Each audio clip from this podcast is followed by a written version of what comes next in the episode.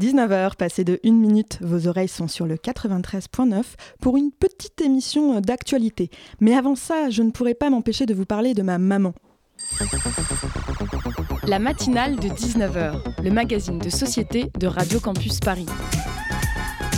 On y parle de sujets sérieux. Il n'y a pas d'édito enflammé sur le communautarisme blanc. De sujets moins sérieux. Ça peut être des bois sculptés à partir de formes naturelles interprétées. De ce qui se passe en Ile-de-France. Je me disais qu'à Paris, on était en avance sur la province. Et de débats pas forcément consensuels. Parlez-nous un peu de cette coupe monstruelle. Tous les jours, du lundi au jeudi, sur le 93.9.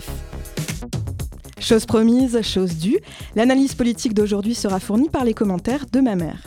Cela m'oblige, cher auditeur, à te prévenir. Le propos que je veux tenir sera une performance inspirée de l'intonation, parfois aiguë de la voix de ma maman, ainsi que d'une construction argumentative souple que l'on pourrait qualifier en termes rhétoriques par cette expression bien connue, passer du coq à l'âne.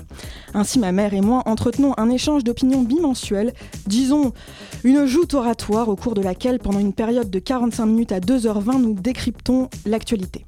Et puisque ma vie affective m'a complètement préoccupée ces derniers temps, je n'ai pas vraiment eu l'occasion de m'intéresser aux péripéties de la politique et de l'actualité. J'en suis même arrivée à me demander comment les gens qui s'intéressaient aux aventures de l'actualité continuent à avoir une vie affective. Je m'égare pas plus longtemps le long de cette digression puisque ma séance de rattrapage d'actualité consiste en ce rendez-vous téléphonique dont je vous propose une synthèse. Revenons donc à nos coques et à nos ânes. La veille de la première au théâtre des Deux Rives de Rouen du spectacle Elephant Man mise en scène par David Bobet, son comédien principal, Joe Star, est empoisonné par le plastique contenu dans les fumées propagées suite à l'incendie de l'usine Lubrizol. Il témoigne sur les réseaux sociaux de la gêne respiratoire et des nausées qu'il rencontre en précisant qu'il n'a pas pris de drogue. J'appelle donc maman pour en savoir plus. Et elle non plus ne prend pas de drogue, bien que son discours soit parfois désordonné. Tu as vu, dit-elle, Jacques Chirac nous a volé la vedette. Non, je n'ai pas vraiment suivi, lui dis-je. Mais ça va, toi? Elle, elle va bien, mais sa copine qui habite en face de l'usine de l'autre côté de la Seine, elle a entendu vers 3h du matin une explosion. Comme elle, elle est hypochondriaque, elle a très peur, d'autant que son fils est chez son père et qu'elle aurait préféré qu'il rentre parce que tu comprends, chez son père, il travaille pas assez ses cours. Bon, lui dis-je finalement, mais ça va, toi? D'ailleurs, continue-t-elle de m'expliquer, tu sais qu'ils ont prévenu les parents d'élèves que les écoles étaient fermées à 9h30 seulement, bien après que tous les parents aient déposé leur cher enfant à l'école. Ma collègue a été obligée de retourner chercher ses enfants. Enfin, c'est pas pire que Castagnard qui affirme que la fumée n'est pas toxique et qui met quand même un masque. Fin du coup de fil et de cet édito. J'ai des nausées, me dit ma maman, mais ça n'a rien à voir, c'est parce que je suis malade depuis une semaine. Le médecin a dit que ça ira mieux ce week-end, mais d'ici là, peut-être, elle aura des nausées à cause de ce qu'elle respire. Voilà. Ce que ma mère partage avec Joe Star, ce sont les nausées. Et ce que l'actualité n'a jamais été aussi vivante et simple à suivre qu'un coup de fil à cette femme merveilleuse. Auditrice, auditeur, fuyez les médias, écoutez votre maman.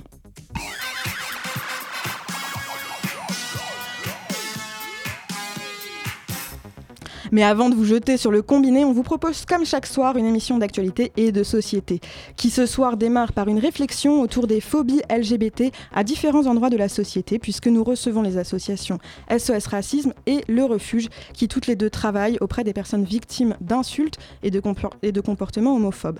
Le Jimmy Festival se prépare sur un tout autre sujet, doucement mais sûrement pour un rendez-vous dans dix jours. José Tavares vient nous en parler, vient nous parler de l'organisation au micro du Zoom de Mathieu pendant la seconde partie de cette émission.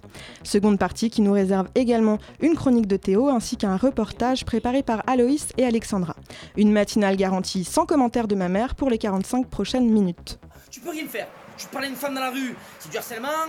Tu dis qu'il saute pas, euh, celui qui saute pas c'est le PD, c'est de l'homophobie, oh blo, détends-toi quand même.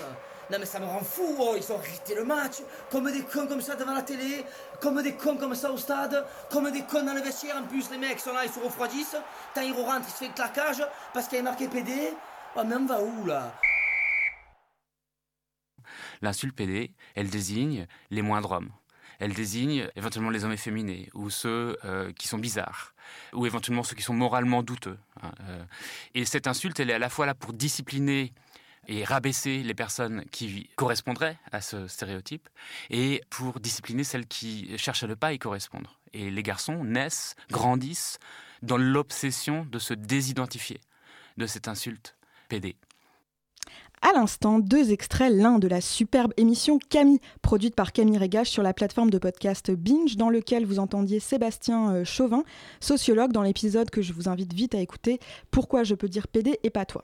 Il vous a aussi été donné à entendre un extrait d'une vidéo YouTube de Greg Empêche-moi qui, je je crois, je l'espère, caricature les comportements dans les stades. Et à nos micros, pour étoffer le sujet de la discrimination des personnes LGBT, les représentants des associations euh, Le Refuge et SOS Racisme. Victoria Anta, vous êtes déléguée régionale pour l'association Le Refuge. Bonsoir. Bonsoir. À vos côtés également Dan Cohen, responsable de projet chez SOS Racisme. Bonsoir. Bonsoir. Pour euh, préparer euh, cette interview, j'ai été aidée euh, par Karina et on commence tout de suite. on a parlé ce début de mois de septembre de dans les stades et dans le son d'intro, on entend également la question de l'insulte dans la vie des enfants, dans l'intimité, dans le quotidien. pour vous, à quel endroit de la société les insultes et les discriminations LGBT sont les plus vives, les plus violentes, les plus importantes? Euh, moi, je pense que c'est surtout à l'école. Donc, les, jeunes, ils se font énormément agresser. Euh, beaucoup des jeunes n'ont pas conscience que PD, c'est une insulte. Ils disent ça comme, euh, voilà, comme ça, comme ils pourraient dire petit con. Et nous, on fait énormément des, des, interventions en milieu scolaire. Et souvent, les jeunes, ils débarquent en disant Mais non, c'est pas, pas, on insulte personne en le traitant de PD. Est-ce que c'est une observation aussi que vous faites que euh, PD finalement c'est pas une insulte pour euh, la, plupart euh, des personnes? Oui, on fait beaucoup d'interventions en milieu scolaire aussi à SOS Racisme, notamment avec le refuge aussi. et ce qu'on peut voir parfois dans, des, dans les classes, c'est la banalisation de certains propos homophobes et racistes par ailleurs aussi il n'y a aucune concurrence entre les deux, euh, je le précise, parce que parfois ça a été mis en concurrence, il n'y a aucune concurrence entre ces deux termes. Après, je pense qu'il y a des choses quand même qui évoluent euh, sur la question de la lutte contre, le, contre les LGBT-phobies. Il y a des choses qui évoluent, il y a des choses qui changent, et euh, nous, on est optimistes sur, sur, pour l'avenir, même si on est bien conscient qu'il y a encore beaucoup de travail à faire, et c'est ce qu'on fait d'ailleurs au quotidien. Oui, moi je voudrais savoir justement euh, d'où tirent-elles leurs sources, euh, toutes ces insultes, euh, ces discriminations. voilà. Moi je pense qu'on est dans une société très machiste. Donc du coup, l'homme est valorisé, la femme ne l'est pas. Donc, c'est un côté. À, l'école, par exemple, souvent, il y a des, jeunes qui nous disent Ouais, mais les lesbiennes, c'est plutôt mignon. alors que le, finalement, le PD, non, c'est dégueulasse. Donc, ça, c'est une sorte de dire comment un homme peut souhaiter être une femme alors que ça n'a rien à voir. C'est pas parce qu'un homme il est homosexuel qu'il est une femme. Mais pour eux, dans leur tête, c'est ça. Je pense que c'est lié à notre société où, les mâles et les chefs. Alors justement, dans, cette, dans ces exercices de prévention que vous faites à l'école, comment les, les enfants euh, perçoivent euh, la sexualité? Parce que finalement, PD, c'est une insulte euh, qui, qui parle d'une d'une sexualité ou en tout cas d'un d'une non, euh, d'une non hétérosexualité, euh, comment eux se font une image de la sexualité? Est-ce que pour eux, il y a directement un lien euh, avec une sexualité adulte? Ben, malheureusement, beaucoup des jeunes ont déjà regardé des vidéos porno très très jeunes. Donc ils ont une idée de la sexualité qui ne correspond pas du tout à la réalité. donc du coup, c'est c'est un peu difficile pour eux de rentrer dans la vie d'adultes. Donc, euh, de vivre une sexualité par rapport aux images qui, qui, renvoient les, ces films porno.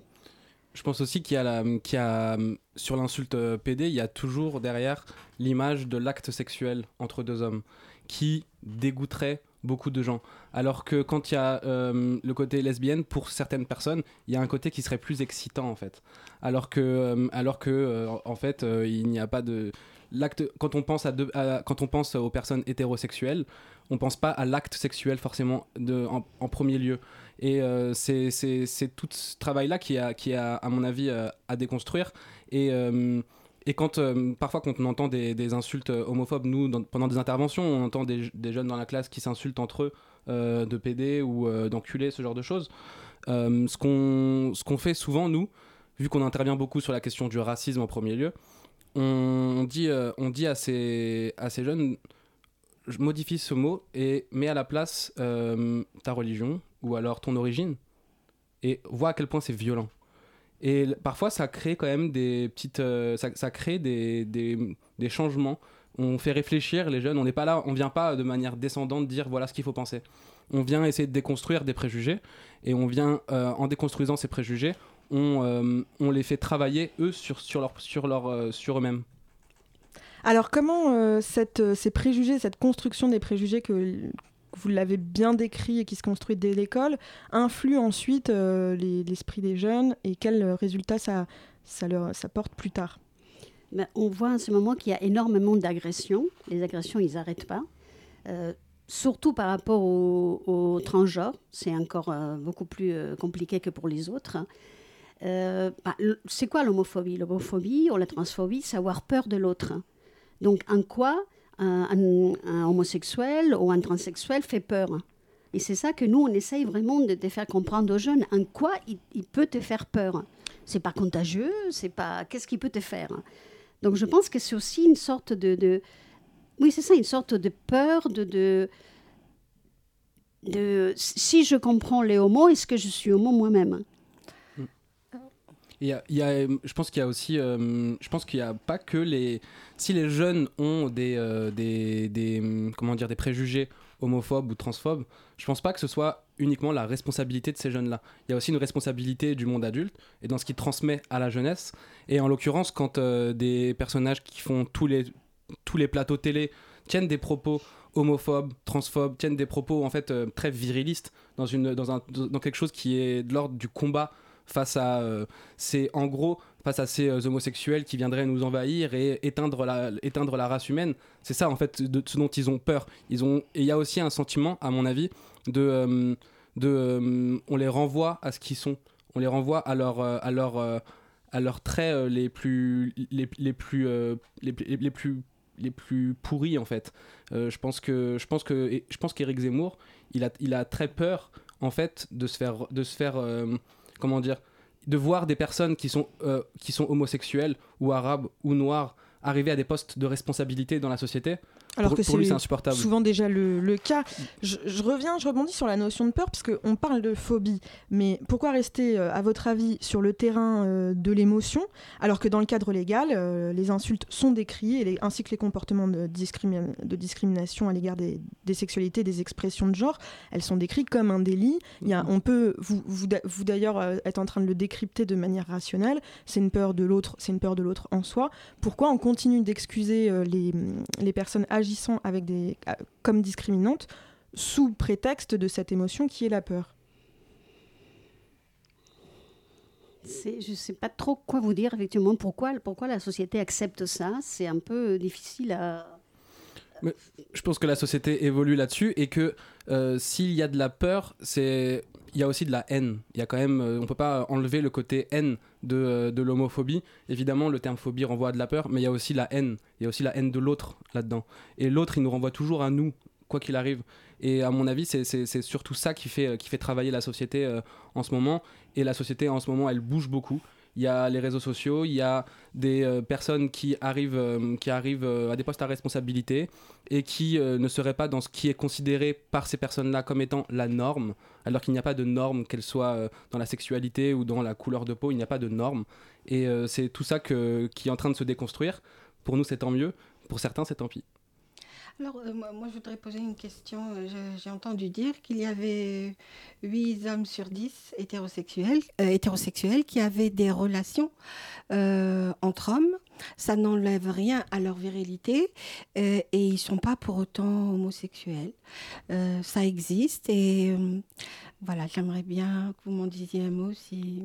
Alors je connaissais pas ces chiffres, je sais pas, euh, je, sais pas. Euh, ce qui je pense qu'il y a de plus en plus aussi de, de, personnes qui sont euh, peut-être bisexuelles et il y a quelque chose qui est, je pense que avant, je pense qu'il y a quelques années encore, beaucoup de personnes qui, qui avaient des, des, attirances devaient devait empêcher ces attirances parce que la société ne les acceptait pas. Et que maintenant, euh, maintenant que la société, même si c'est un long travail et qu'il y a encore beaucoup de travail à faire là-dessus, je pense que euh, ils, sentent, euh, les, les, gens se sentent, se sentent plus libres peut-être de, de, ce côté-là et, et c'est tant mieux. Alors, il y, a, la nouvelle loi là qui est sortie contre les propos haineux sur Internet. Est-ce que vous avez pu mesurer une, légère différence de comportement en peu de temps? Je ne sais pas, mais je vous pose la question. Nous, euh, je ne veux pas vous dire de bêtises parce que y a nous, on a un pôle juridique qui travaille euh, sur toutes ces questions-là. Euh, on, a, on a, pour l'instant, on voit pas d'effet très concret de cette, de cette loi. On avait travaillé avec Laetitia Avia qui est à l'initiative de cette loi. On avait fait des propositions qui n'ont pas toutes été retenues malheureusement. Pour l'instant, je ne sais pas exactement quelles sont les retombées. Il n'y a pas encore de chiffres, il me semble, qui soient, qui soient sortis officiels. Donc euh, c'est difficile pour l'instant de faire un état des lieux euh, si peu de temps après. Alors est-ce que les... On, parle beaucoup de discrimination notamment au travail et à l'embauche. Est-ce que les secteurs euh, Internet, terrain de sport, loisirs, famille sont un peu délaissés parce que ce serait plus léger et moins grave la, phobie LGBT et non pas seulement homosexuelle dans ces, dans ces milieux-là? Vous voulez dire qu'il y a des métiers où c'est plus accepté, ça? Non, non, que on, la, loi et le regard médiatique s'intéressent à ce qui se passe euh, dans les discriminations au travail et à l'embauche, euh, sans forcément... Euh, là, c'est assez récent qu'on s'intéresse à, la LGBT-phobie sur les terrains de sport, mais on, parle peu, par exemple, de ce qui se passe dans les familles. vous avez évoqué le cas de l'école, mais c'est pareil, parle peu de, de, la LGBT-phobie à l'école. Est-ce qu'on traite avec légèreté ces terrains-là? Écoutez, nous, tous les jeunes qui sont au refuge, c'est parce qu'ils ont été rejetés par leur famille.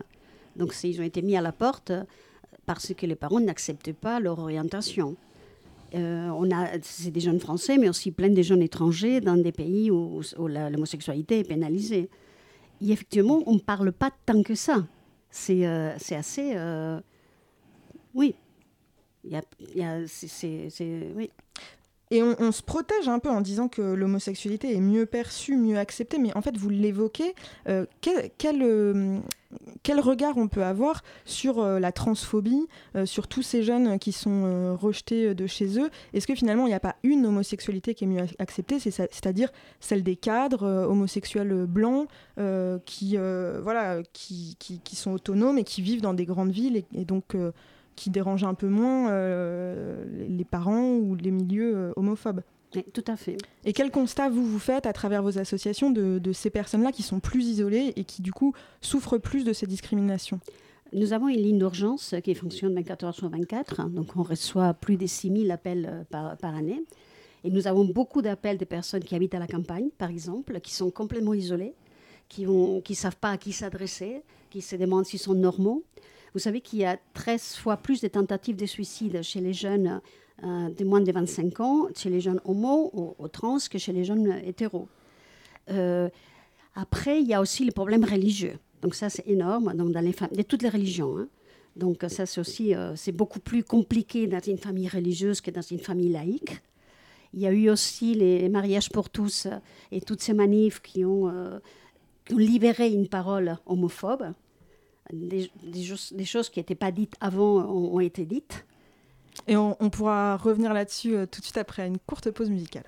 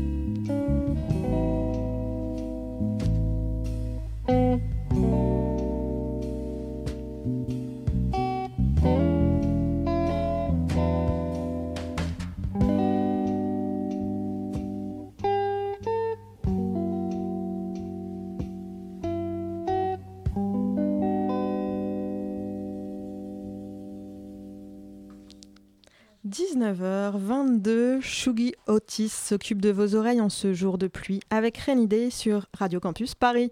La matinale de 19h sur Radio Campus Paris.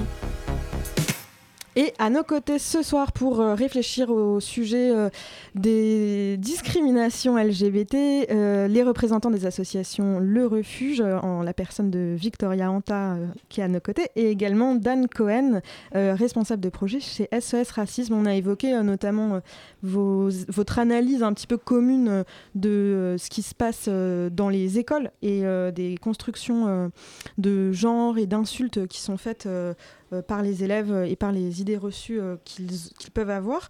Euh, je m'adresse tout particulièrement à, vous, Dan Cohen, sur la question LGBT au sein de l'association SOS Racisme.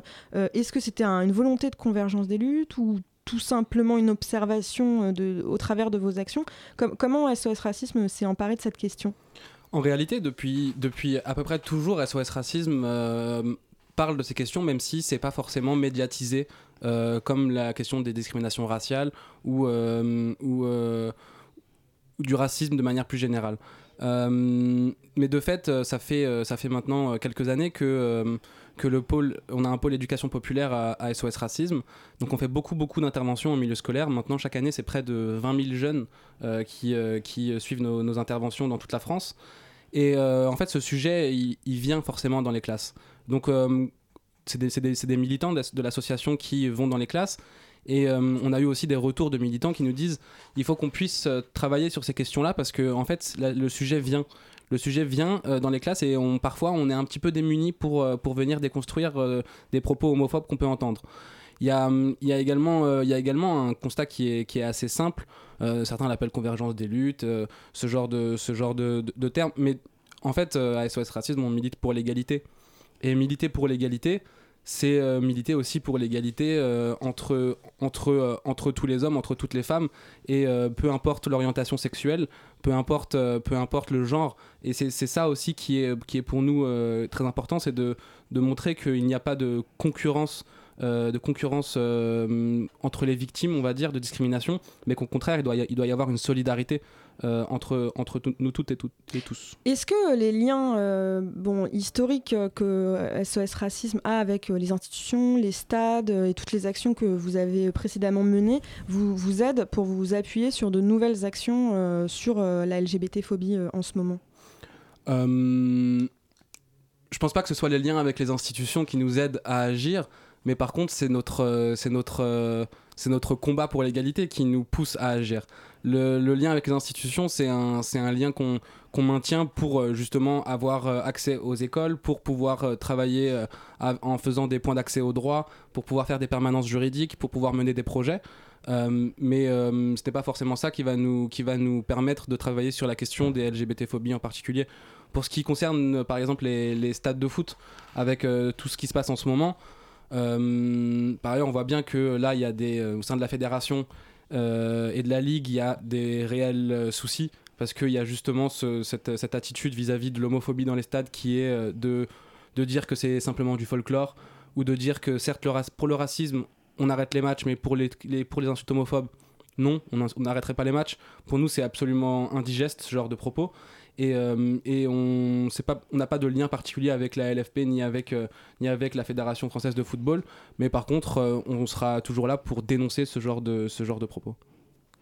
Bien, Victoria Anta, justement, au niveau du refuge, quelles actions mettez-vous en œuvre concrètement pour lutter contre ces discriminations au personnel LGBT nous, c'est surtout les, les, jeunes, on s'occupe surtout des jeunes qui, qui, se retrouvent à la rue. Mmh. Euh, accessoirement, on fait énormément des IMS, d'intervention en milieu scolaire. Et aussi, dès qu'on est invité quelque part et qu'on peut prendre la parole, on la prend. Mais nous, on est une association, on est apolitique, euh, on est laïque, etc. Donc notre combat, c'est beaucoup plus un combat au quotidien pour que les jeunes retrouvent un travail, continuent leurs études, puissent se refaire une santé. Euh, et on a 140 jeunes dans toute la France et on a de plus en plus de demandes tous les jours. Donc nous, on voit pas, ça diminue pas. Alors est-ce que ça diminue pas parce que les jeunes, ils osent beaucoup plus partir de chez eux qu'avant, ils n'osaient pas? Mais en tout cas, nos demandes, ils augmentent continuellement. Quel est le type euh, de profil des personnes LGBT que vous rencontrez? Est-ce qu'il y, a des, ressemblances dans les personnes euh, qui s'adressent à vous pour obtenir de l'aide? Non. On a en ce moment beaucoup d'étrangers qui viennent des pays de l'Est, de l'Afrique, etc., puisque la, LGBT est pénalisée dans beaucoup de pays. Sinon, à niveau social, on retrouve un peu toutes les classes sociales, en sachant que quand même, ceux qui appartiennent à un niveau plus aisé, les parents, ils vont être aussi cons que les autres, hein, mais ils auront un capital familial un peu supérieur. Il y aura toujours euh, une tante, une marraine, un ami de la famille qui va pouvoir les héberger. Donc, dans ce sens, sinon, euh, nos jeunes, ils viennent de tous les milieux, de, de, de, de la campagne, de Paris, de, partout. Euh, vous avez tous les deux évoqué donc euh, la sensibilisation au milieu scolaire.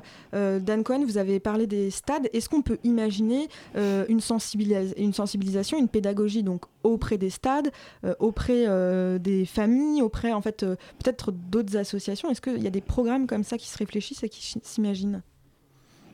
Je pense que déjà les discours publics qui sont tenus par les membres d'associations, mais également par les dirigeants du pays, sont très importants dans ce sens-là pour euh, faire de la pédagogie justement sur ces, sur ces questions. Euh, après, je pense que c'est en effet c'est un, vrai sujet de réussir à, toucher les, parents dans les formes de pédagogie. Alors c'est pas évident parce que, euh, parce que réunir des parents, pour les jeunes c'est facile d'aller dans les classes parce qu'ils sont obligés d'être là. les parents c'est un peu plus c'est un peu plus compliqué à réunir nous, pour, euh, quand on fait des, sur la question de l'homophobie et de, l'LGBT-phobie, on, on, je vous avoue que je pense pas qu'on ait, euh, des programmes euh, qui soient à, l'attention des, plus âgés. Mais par contre, on fait des conférences publiques. On fait des conférences publiques sur des sujets de société, sur le racisme, sur les discriminations. Donc je pense que c'est tout à fait envisageable de faire la même chose sur les questions de, de LGBT-phobie. Nous, on fait de la médiation aussi par rapport aux parents, toujours à la demande des jeunes. C'est jamais quand les parents nous les demandent, mais si un jeune veut qu'on contacte les parents, on les fait. Et il y a aussi une association qui s'appelle Contact. Cette association, elle, elle, fait que ça. Donc c'est des parents qui ont des enfants homo qui contactent d'autres parents pour leur expliquer euh, comment agir. Voilà. Donc Contact, c'est une association très très intéressante pour ça. Euh, donc, vous, euh, Cohen, vous disiez que vous faisiez des conférences, mais les conférences, je veux dire, euh, c'est surtout les personnes intéressées par ces questions qui y vont, mais les parents qui rejettent leurs enfants et qui se retrouvent au refuge, comment vous faites pour les atteindre et essayer de, leur faire changer un petit peu, de, de faire évoluer leur esprit, quoi, concernant ces questions? C'est toute la question, c'est la, la difficulté qu'on a, qu'on a tous. SOS Racisme, étant donné que la, question de l'LGBTphobie n'est pas le, son, son, cœur de métier, on va dire, euh, par exemple pour aller, pour porter plainte, euh, pour se porter partie civile dans des plaintes, etc., nous, on peut le faire seulement dans des cas de racisme, de discrimination raciale euh, et d'antisémitisme. On ne peut pas le faire dans des cas d'homophobie et de discrimination sur les personnes LGBT. Donc, donc nous, on est... Parce que la loi ne le permet pas? Euh, la loi ne permet pas. en fait, faut avoir. C'est sur l'objet social de l'association. et euh, nous, on n'est pas euh, sur ces questions-là. Mais par contre, il y a d'autres associations, SOS Homophobie, le Refuge. Il y a de nombreuses associations qui, qui traitent de ces questions-là. Et très bien. Et alors, euh, enfin, pour euh, conclure euh, cette série de questions, comment on s'adresse donc aux victimes, aux personnes discriminées Comment on leur apprend à se défendre, à éventuellement se séparer des milieux ou des personnes dangereuses Et enfin voilà, quelles sont les premières prises en charge et les solutions à, apporter, que ce soit aux, enfants qui souffrent et, et aussi aux personnes que vous rencontrez? Donc déjà, la première chose, c'est leur dire que ce sont des victimes et qu'ils sont pour rien parce que souvent ils ont intériorisé euh, que c'est leur faute. Mais beaucoup ils nous disent ah oui mais c'est ma faute si je suis homo euh, donc c'est déjà ça. Après on insiste beaucoup pour qu'ils portent plainte donc ça c'est euh, important. Vous savez que maintenant en théorie ça marche pas toujours mais dans tous les commissariats il doit y avoir un référent qui accueille les jeunes victimes LGBT ça commence à fonctionner. C'est pas encore, mais ça commence à bien fonctionner. Donc c'est plus euh, une façon de, revendiquer leurs droits. Euh, j'ai une question. Non. Pardon, euh, excuse-moi Karina, mais cette interview touche malheureusement à sa fin. Je profite de ces quelques instants encore euh, avec vous pour euh, remercier Karina pour la préparation de tes questions, Victoria Anta et Dan Cohen d'être venus. On, on, retrouve toutes les informations sur le site d'SOS Racisme et du refuge. Merci. Merci à vous. Merci.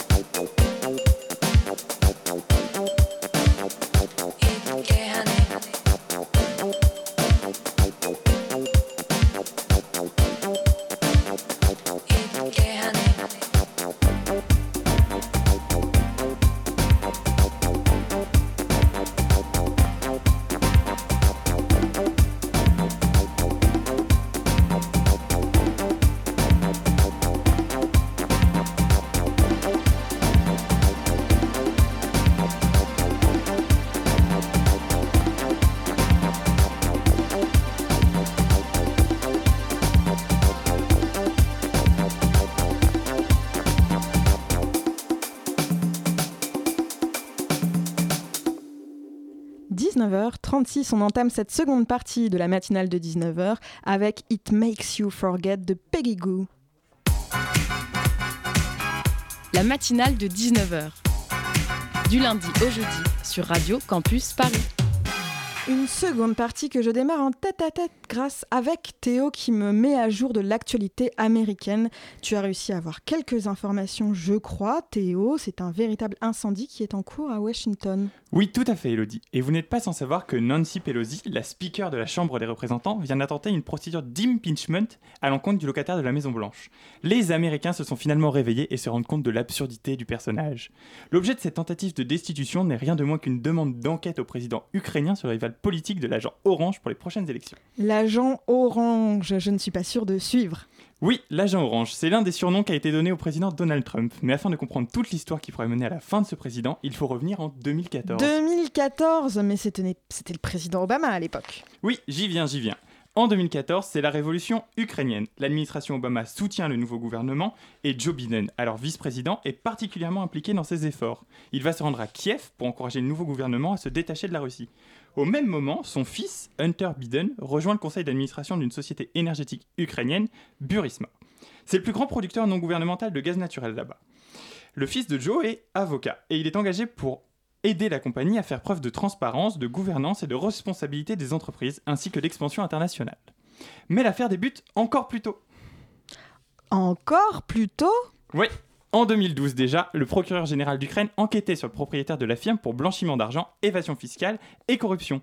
Que du beau monde qui nous rappelle un certain mec à la chevelure jaune. Après la Révolution, c'est Shokin qui devient procureur général et qui irrite de l'enquête.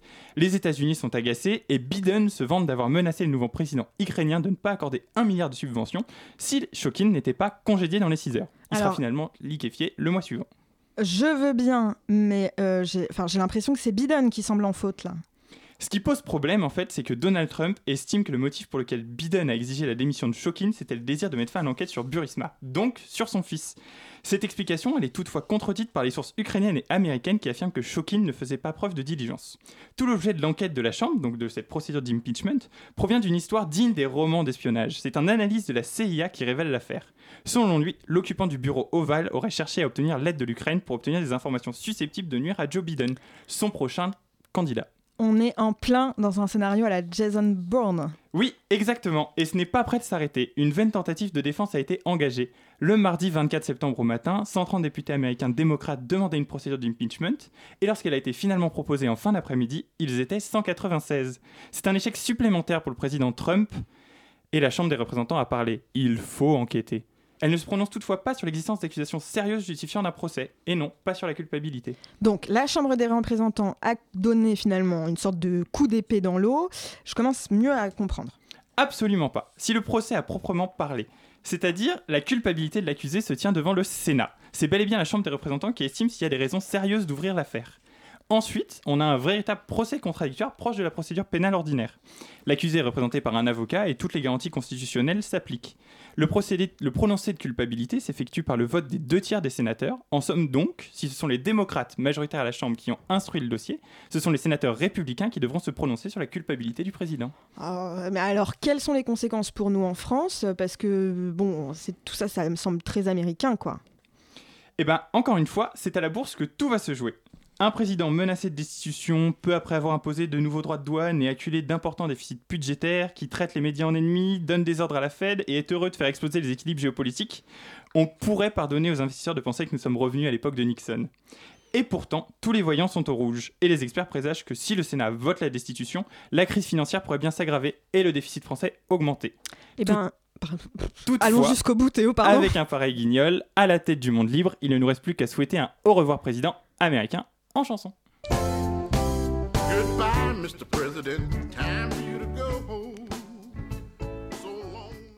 Et c'est en effet ce qu'on souhaite plus ou moins et même pas du tout secrètement. Merci Théo pour cette analyse détaillée. On revient à Paris et je me tourne très très vite vers Mathieu qui nous présente le Zoom de ce soir.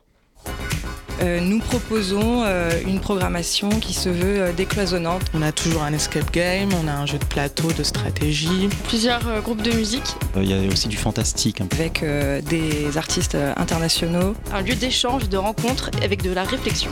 Participative et interdisciplinaire. Voilà, et il y aura plein d'autres surprises. Le Zoom dans la matinale de 19h. Et on commence ce Zoom grâce à Mathieu qui a préparé euh, des questions pour en savoir plus sur le Jimmy Festival. Salut Mathieu. Merci Elodie. Bonjour José Tavares. Bonjour. Vous êtes donc le programmateur du festival Jimmy. Cette année, il a lieu sur donc deux jours, donc du vendredi 11 octobre au samedi 12 octobre. Exactement. Donc Jimmy, ça veut dire Journée des initiatives musicales indépendantes. C'est quoi de la musique indépendante? Bah, la musique indépendante, c'est de la musique qui, qui se veut, qui se veut libre, euh, qui, veut sans, qui est sans concession, qui, euh, euh, qui, qui- qui- qui- quoi, qui- en tout cas, qui veut pas avoir de, euh, de ne pas être sous, les, sous, le, sous le joug ou sous euh, de, de l'argent notamment. Quoi. D'accord. Et pourquoi ce choix d'acronyme? Euh, parce que Jimmy, pourquoi Jimmy? Oui, c'est ça. Bah, Parce que Jimmy, ça renvoyait à Jimi Hendrix, par exemple. Ah oui, d'accord. voilà, et que c'était quelqu'un de libre. Donc vous parlez notamment d'initiatives dans cet acronyme. C'est ça que vous avez essayé de mettre en valeur? Voilà, en fait, on va mettre en valeur euh, notamment les gens qui sont derrière, derrière les artistes, euh, euh, c'est-à-dire que ce soit les, labels, que ce soit les tourneurs, que ce soit les collectifs, tous, ces, gens qui, avec beaucoup d'énergie et, de, création, parfois avec peu de moyens, arrivent à, faire, arrivent à, soutenir des artistes qui, sont, parfois intra- intransigeants et qui sont euh, as- assez novateurs. Et euh, quel exemple d'initiative de musiciens vous avez à nous donner? Quel exemple de musicien Euh, bah, on, peut parler de- on peut parler des musiciens, de, on en parle pas mal en ce moment, c'est les musiciens de Born Bad, quoi, les Mhm. musiciens de, du label Born Bad, euh, qui a un super label parce que parce qu'il s'est donné aussi encore une fois toutes les libertés pour, euh, pour, pour construire, pour aller, aller chercher des groupes qui, que personne ne signerait, que personne n'aurait envie de, bah, auquel, auquel personne ne croirait. Donc le festival Jimmy donc, existe depuis 13 ans, il a été créé en 2007. Et d'où vient l'idée d'avoir créé ce festival? En fait, l'idée, c'est que euh, à l'époque, j'avais, euh, j'étais manager de, de trois groupes, j'avais un petit label, et je me suis rendu compte qu'en discutant avec, euh, avec les collègues dans- pendant, euh, pendant des concerts ou, pendant des festivals, en, racontant un peu mes problèmes que j'avais avec le label, avec les artistes, on je, me, suis rendu compte que euh, qu'on rencontrait à peu près tous les mêmes problèmes, et qu'en discutant, parfois ça nous donnait, ça, ça, ça faisait tilter, ça nous donnait des, euh, ça nous donnait des idées pour développer nos projets, nos, pro- nos projets, nos propres projets, quoi.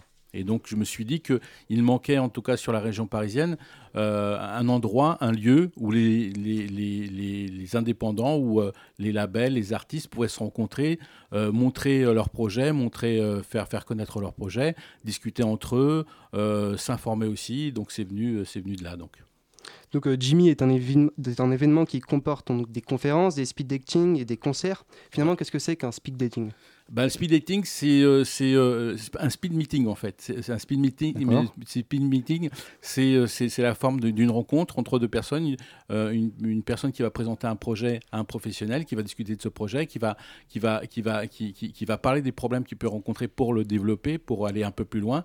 Et le, prof- le professionnel en, en face le- va, va, va, va essayer de, de, de l'aider- va essayer de l'aider à, à cerner, à cerner certains problèmes et puis à les résoudre.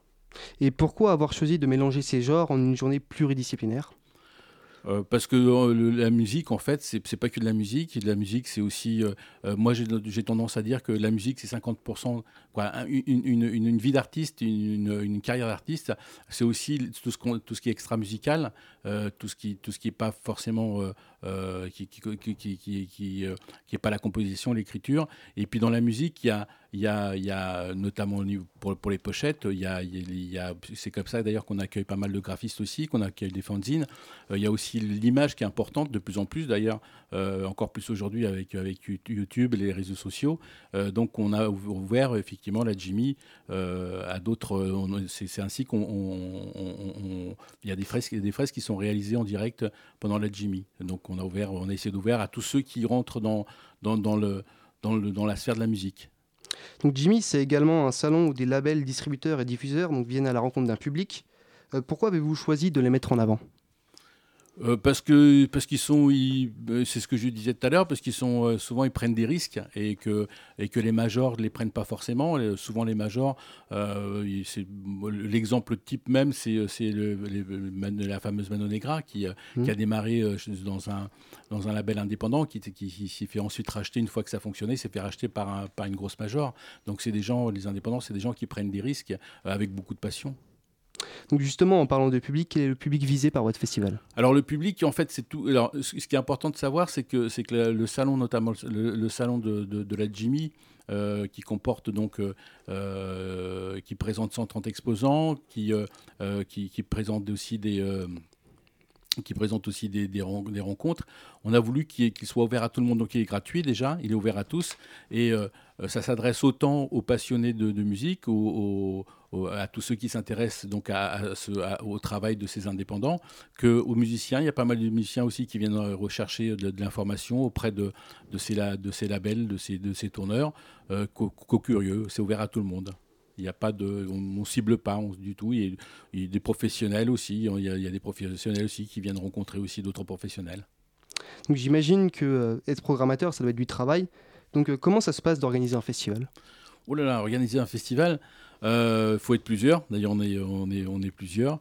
Il y a, faut, faut, faut euh, faut avoir, faut déjà, faut, faut avoir envie, faut, faut être passionné, faut aller chercher, euh, faut, faut euh, chercher des groupes, euh, chercher des artistes, et puis, et puis après trouver les moyens pour, pour, pour que le festival ait lieu. C'est donc trouver les moyens, soit quoi, financiers, techniques.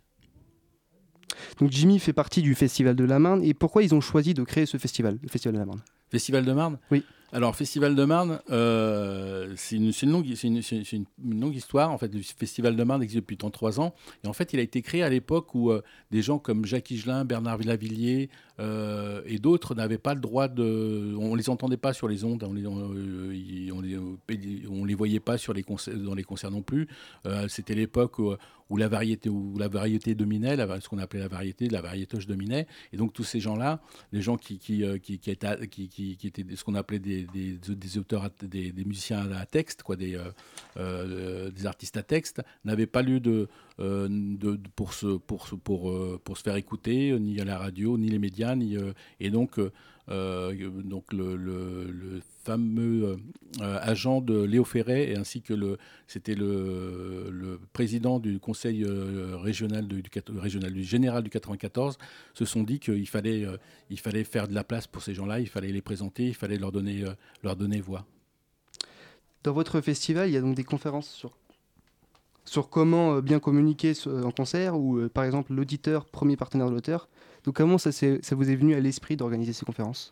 Bah, je me suis posé, je me suis demandé quels étaient les problèmes que les musiciens pouvaient rencontrer, les, quels étaient les, les, les, les, problèmes que, que, que les, euh, euh, tous ces activistes pouvaient rencontrer. Et ensuite, on est allé chercher des, des, euh, intervenants, des spécialistes. voilà. Donc du coup, on a quatre, quatre rencontres, le speed meeting, plus ensuite aussi des, ce qu'on appelle des mini-conférences de 15 minutes de spécialistes aussi sur certains domaines. Quoi.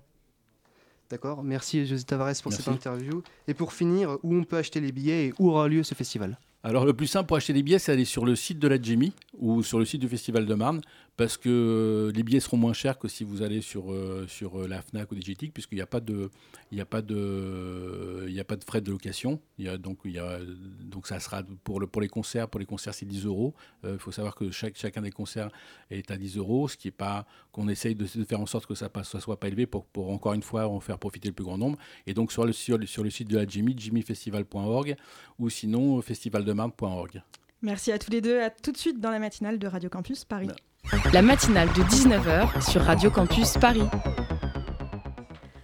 Et on enchaîne immédiatement avec un reportage, puisque pour finir cette émission, on, embarque dans le 18e au Café euh, Social à Barbès, où expose la photographe Elena Perlino. On l'écoute. Dans le cadre du festival, deux expositions photographiques sont organisées, celle de Martine Barra au FGO Barbara et celle d'Elena Perlino au Café Social de Jean.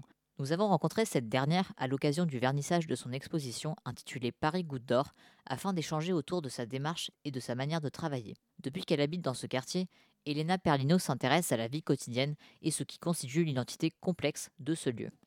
Je suis à Paris depuis 2012. À 40 ans, je me suis dit, euh, maintenant c'est un bon moment pour euh, partir, toujours dans le cadre de la photographie, et partir à Paris avec ma famille. Depuis, on est installé à la Goutte d'Or depuis 7 ans. Donc euh, c'était le lieu où nous, on habite toujours. Et aussi, il est devenu bientôt l'endroit d'une recherche photographique. Et la raison d'intérêt, c'est, c'est très évident. Tous les jours, il y a quelque chose qui se passe. C'est un quartier très dynamique, très vivant. Et pour un photographe, c'est un vrai lieu d'intérêt. La France, comme terre de migration, ça m'intéressait. Et sûrement, la Goutte d'Or, ça devient le, le, le symbole de cet exemple de migration. Après, euh, ça m'intéressait aussi euh, montrer les, quotidiens dans ces moments aussi plus euh, rigolos, pas forcément les moments plus durs qui sont présents aussi dans les photos. Sûrement dans ma démarche photographique, ça m'intéresse sortir euh, des étiquettes et donc dans les photos que, je fais, je cherche aussi de montrer que des lieux que des fois ils sont euh, stigmatisés au départ, ils peuvent offrir autre chose que, les choses qu'on s'imagine. Après, euh, j'ai cherché de raconter l'espace public, donc quand on sort à, à la goutte d'or avec un appareil photo, il y a vraiment toujours euh, des choses à raconter. En habitant ici, j'ai eu la possibilité de développer un regard pendant cinq années, qui est devenu un travail plus structuré au fil du temps. L'exposition est maintenant en cours et j'ai parlé euh, aux personnes qui étaient ici, donc euh, femmes et hommes du Maghreb qui sont accueillis dans, les locaux. Et ensemble, on a euh, regardé les photos et ensemble, on a fait un choix. Maintenant, on peut voir euh, par exemple le quartier de la Goutte d'Or représenté par les photographies de Martin Barra au FGO Barbara, plutôt que les miens ici au Café euh, Social. Et il y a des regards différents, les quartiers c'est toujours les mêmes, mais à travers la photographie, on peut toujours euh, offrir un élément de réflexion pour agir dans les quartiers. Je, prends l'habitude de sortir toujours avec un appareil photo parce qu'on ne peut jamais prévoir les bons moments. En général, j'aime bien l'improvisation dans le sens d'attendre moments qui vont arriver et qu'on doit seulement reconnaître. C'est une démarche que j'aime bien. Je travaille avec un 35 mm. Ça veut dire que je dois, me rapprocher évidemment aux gens pour moi, c'est important que l'autre m'aperçoive comme euh, présent avec un appareil photo, donc c'est clair euh, la raison de ma présence. Et beaucoup de fois, euh, la réponse est positive. Et ça, c'est toujours très étonnant qu'il y a envie de participer à ce euh, process d'être partie de l'image pour se raconter en fait. Bah, je me souviens, par exemple, les photos que j'ai pas pu prendre que j'aurais aimé. Par exemple, je me souviens une fois, il y avait une femme qui sortait de chez elle avec une tête de sanglier comme si c'était un petit pochette et elle était, elle en train de déménager. J'ai trouvé ça beau et surprenant. D'autres fois, par exemple, à l'exposé ici, il y a la fête du sacrifice. Donc, euh, je suis rentrée dans une famille algérienne qui m'a accueillie, même s'ils ne me connaissaient même pas. Pour moi, ça, c'est fait partie des, des rencontres pas prévues qui donnent suite à quelque chose de, de mystique. Un reportage d'Alexandra Vlodarczyk et Aloïs Loiseau dans la matinale de 19h. Le Magic Barbès continue jusqu'au 10 octobre. Vous retrouvez toutes les informations sur leur site. Auditrice, auditeur, il est 19h54 et nous allons bientôt nous quitter. Enfin, façon de parler, puisque dans quelques instants, c'est le format court Loulou lit des histoires que vous entendrez, produit par moi-même. À 20h, rassurez-vous, votre soirée continue sans moi, car Thelma et Louise envahissent les ondes de Radio Campus Paris pour nous parler de transféminisme. L'intégralité de cette émission est à retrouver en podcast sur Vous avez vu, j'ai le temps de finir. Merci Philippe qui réalise avec brio cette matinale de 19h. Jules pour la coordination. Merci Karina, Théo et Mathieu pour toute la préparation de cette émission. Je vous souhaite une excellente soirée.